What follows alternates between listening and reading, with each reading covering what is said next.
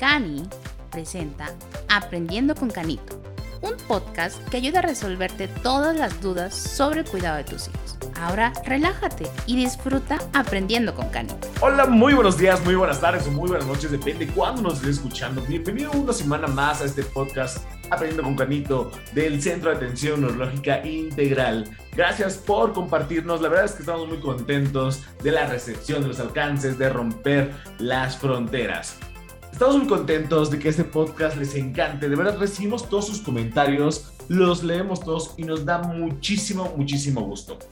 Hoy regresa una doctora que a ustedes les gusta muchísimo y es la doctora Ana Paulina Luna Orozco, gastroenteróloga pediatra, con el tema ¿Qué hacer si mi hijo se traga un objeto? Doctora, bienvenida nuevamente a Aprendiendo con Canito. Muchísimas gracias otra vez por la invitación y pues ahora sí que con este tema que realmente creo que es de muchísima importancia para todos.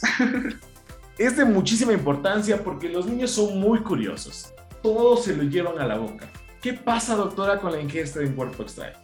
Mira, sí, como lo dices, es muy común, sobre todo en los niños de lo que son los seis meses a los tres años, es nuestro pico de ingesta de cuerpo extraño, ¿sí? Y en el, la mayoría de los casos ocurre de forma accidental.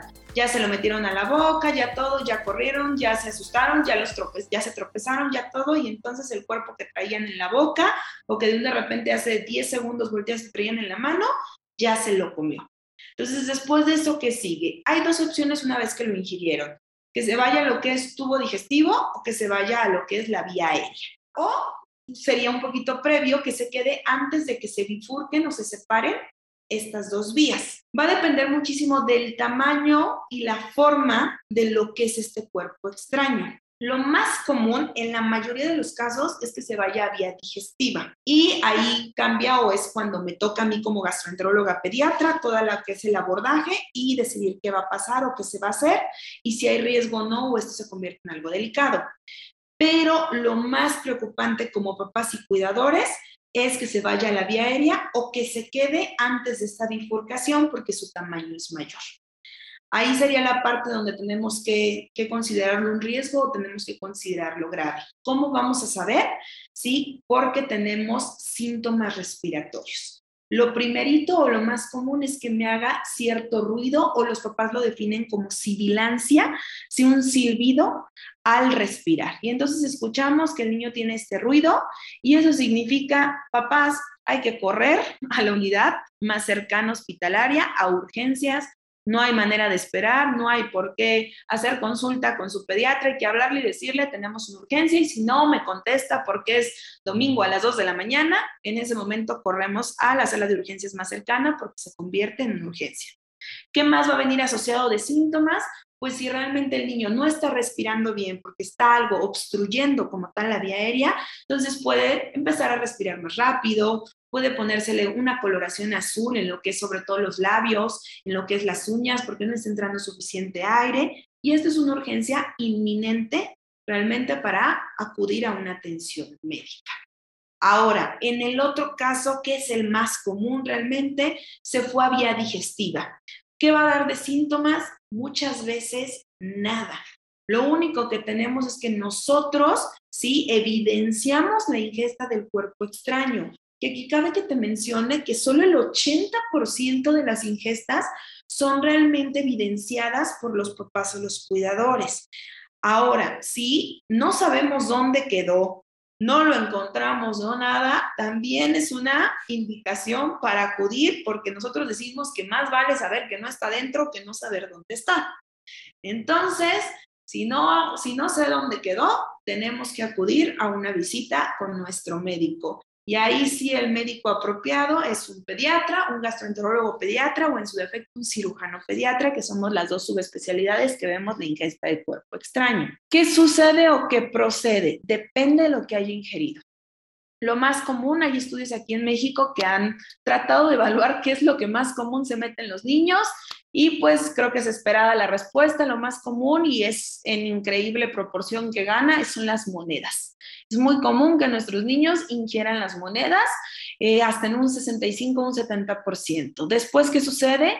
Por ejemplo, la, la, obstrucción de cuerpo extraño, aunque se considera alimento, son los alimentos que tienen esta forma redondeada que pueden obstruir como tal, como lo que son los cacahuates, las nueces, ese tipo de alimentos.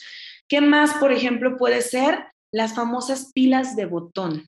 Las pilas de botón es muy común que las ingieran los niños y aquí tengo un riesgo aumentado, porque no nada más es el riesgo de que es un objeto que no debería de estar ahí, por eso se le llama ingesta de cuerpo extraño, no pertenece a ese lado, sino además las pilas de botón tienen sustancias que me erosionan lo, con lo que tengan contacto. Y en este caso, si se quedan atrapadas en algún lugar que ya no puedan sí seguir avanzando mientras me están tocando la mucosa, las paredes de mi tubo digestivo, me lo van lastimando al punto que me lo pueden perforar.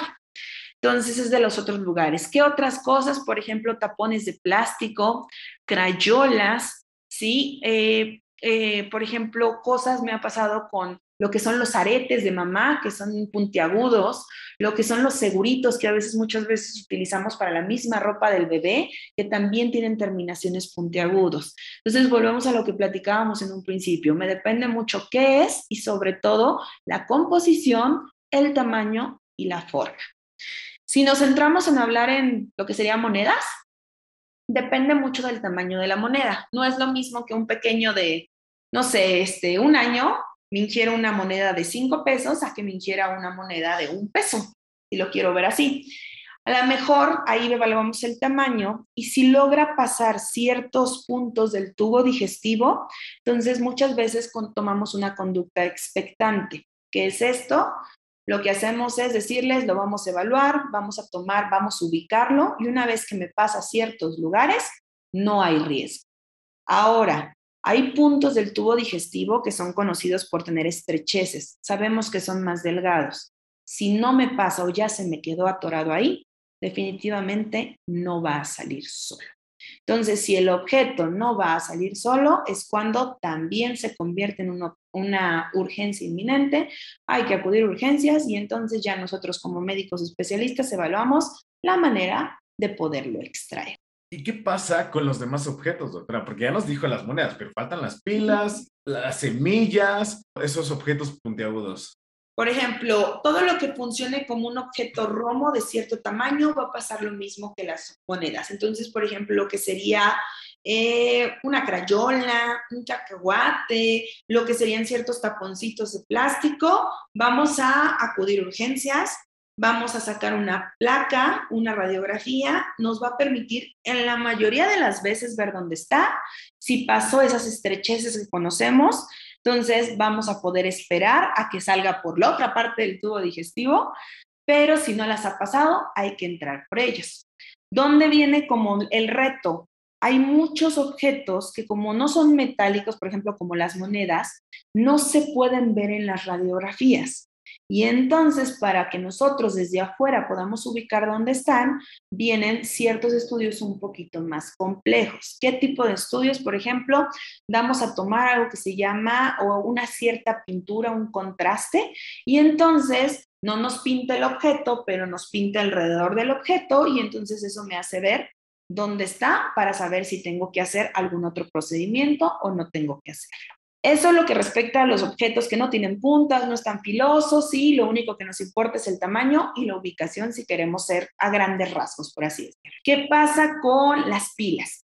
Las pilas, como les mencionaba, sí o sí me erosionan. Entonces, las pilas es indicación absoluta de acudir a urgencias, de que estamos contra reloj, o sea, entre más tiempo lleve, eh, lleve adentro, más daño me va a hacer y de que nosotros lo saquemos sí o sí de donde está.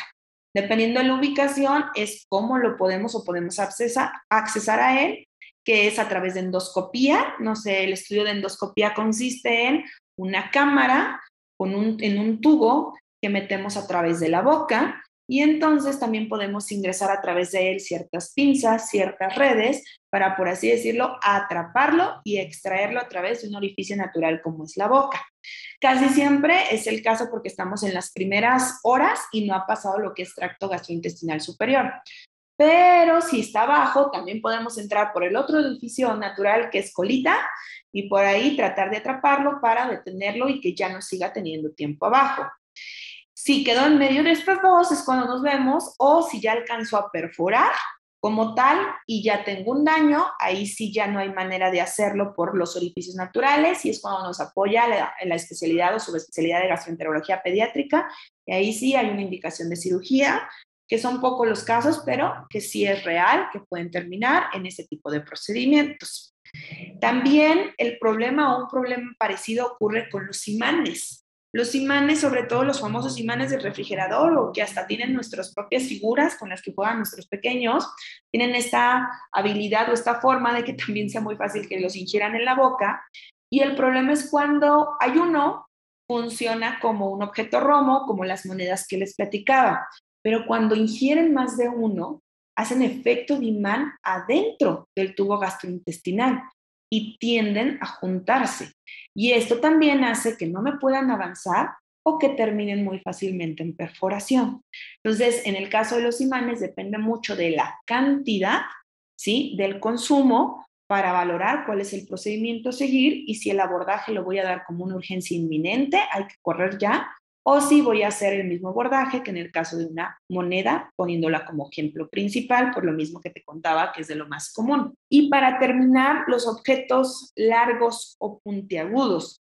Los objetos largos o puntiagudos definitivamente es otra indicación de entrar por ellos. ¿Por qué? Porque me pueden rasgar y perforar el tubo digestivo y no podemos arriesgarnos a eso. Entonces, en estos casos, entramos y lo sacamos. Doctora, ya me dijo que es muy complicado detectar un cuadro, pero ¿cuáles serían esos signos o síntomas que se puedan presentar? ¿Cuáles? Mira, la verdad es que no existen. ¿Qué necesitas? Saber que no está el objeto y eso, pero que yo te diga, ¿va a causar diarrea? No, porque el que me causa la diarrea es el intestino grueso y para cuando esté intestino grueso probablemente es que va a salir solito. Entonces, que no va, eh, los papás a veces tienen que estar buscando en la popó literal para asegurarse de que ya salió. Si yo te dijera vómito, o sea, vómito me va a causar ¿Sí? si está en la parte donde me está irrite y irrite la vía aérea, pero eh, la vía, perdón, digestiva. Y para que me esté irrite y irrite y irrite, el, el, objeto ya lleva ahí bastante tiempo. Entonces ya es un cuadro avanzado de todo esto. Y me doy cuenta porque busco qué está pasando y hasta con ciertos estudios lo vemos. Más que yo decirte sintomatología clínica, esa sí te la puedo referir cuando me dio o quedó en las, como te digo, vía respiratoria o antes de que se separen estas dos vías. Pero como tal es, lo tenía en las manos, lo tenía en la boca y ya no está. Y ese es el principal dato con el que sabemos que algo ocurrió y que hay que buscar dónde quedó. Entonces, si me da síntomas, ahora sí que ya tiene mucho tiempo y ya entonces no terminó de hacer su paso por todo tubo digestivo y probablemente voy a tener que entrar. Pero son los menos casos los que no nos damos cuenta y los que nos dan síntomas. ¿Cuál sería la recomendación para los padres y cuidadores de salud de cómo prevenir. Prevenir porque, ya lo dijo usted, es, es, muy frecuente y no hay forma de que lo sepamos. O sea, no hay forma que los padres digan, eh, sospecho de que sí se lo tragó o sospecho de que no. Usted lo dijo, solo que no lo encuentra. Así es, pues creo que la clave es esa, en ingesta de cuerpo extraño, que es el nombre que le damos a esta patología como tal, es prevención, lo que nos va a llegar. Entonces, es difícil porque muchas veces los papás sí llegan este de, yo lo estaba viendo, doctora, yo fueron dos segundos y son niños, tú lo mencionabas al inicio, tienen la curiosidad por hacerlo y además viene una etapa donde parte del desarrollo psicomotor es la exploración oral y la incluye. Entonces, realmente el punto es la prevención. ¿Cómo prevenirlo? Hay que tener cuidado de qué tenemos o qué dejamos al alcance de los pequeños. ¿Qué hay que tratar? Una cosa muy diferente es cuando ingiere una moneda, por ejemplo, o cuando ingiere una parte de su crayola, que es su juguete, y otra muy diferente, cómo obtuvo una, una pila de reloj. En ese momento que obtuvo una pila de reloj, entonces, ¿de dónde la sacó? Pues muy diferente que, por ejemplo, sea una pieza de sus juguetes y ver que no es una pieza pequeña porque no es adecuada por la edad.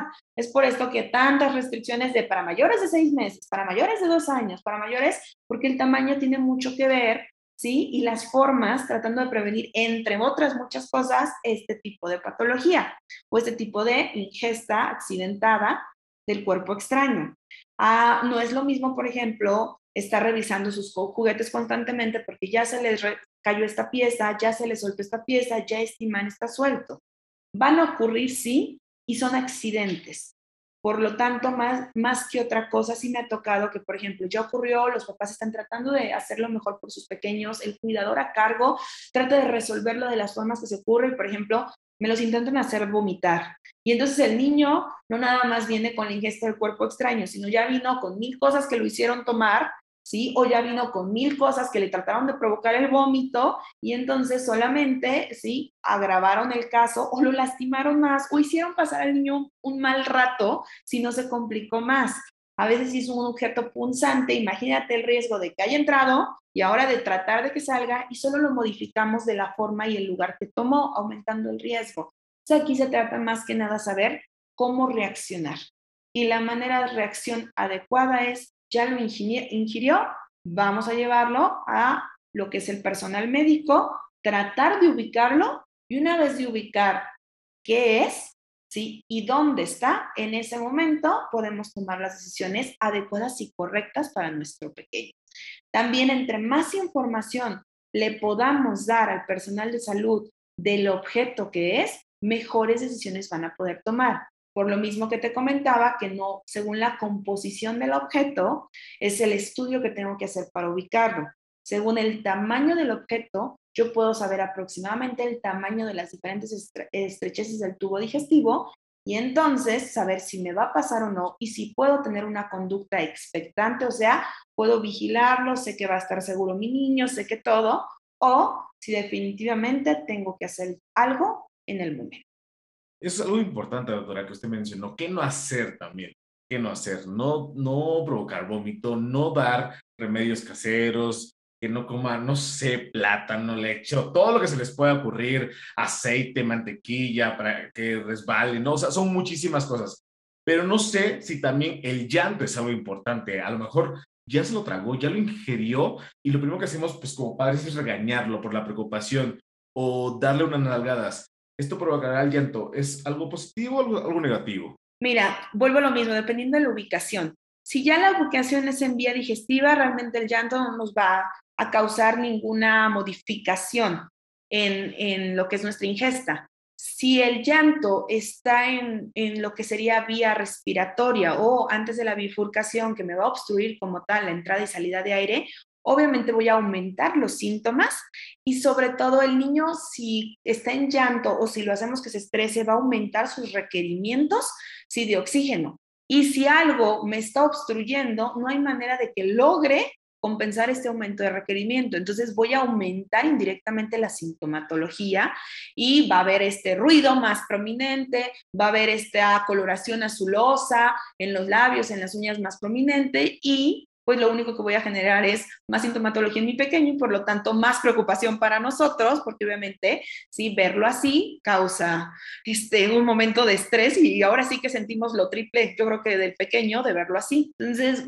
es acudir como tal a un servicio de urgencias para saber realmente a qué me estoy enfrentando. Acudir, no sacudir. Muchísimas gracias, doctora, por darnos toda esta información. Le pediría sus conclusiones finales sobre este tema. Mis conclusiones finales, la prevención. Acuérdense que nuestros pequeños son curiosos, están en etapa de conocer, de descubrir, y esa parte es muy importante que lo hagan. Me ayuda en su desarrollo psicomotor, me ayuda este, a que desarrollen las capacidades y las habilidades que necesitan los pequeños. Entonces es, muchas veces decimos, pónganse a su altura para que se den cuenta qué pueden agarrar y qué no. Entonces, papás, Pónganse a mi altura del, pie, del piso, siéntense en el piso, gateen, vean a qué pueden tener acceso y a qué no, para tratar de prevenir los accidentes y para tratar de quitarles el acceso a las cosas que sabemos que pueden dañar. Entre ellas, los cuerpos, lo que son pequeños de cierto tamaño, con formas que son peligrosas o que realmente tienen hasta una composición peligrosa, como hablábamos en el caso de las pilas.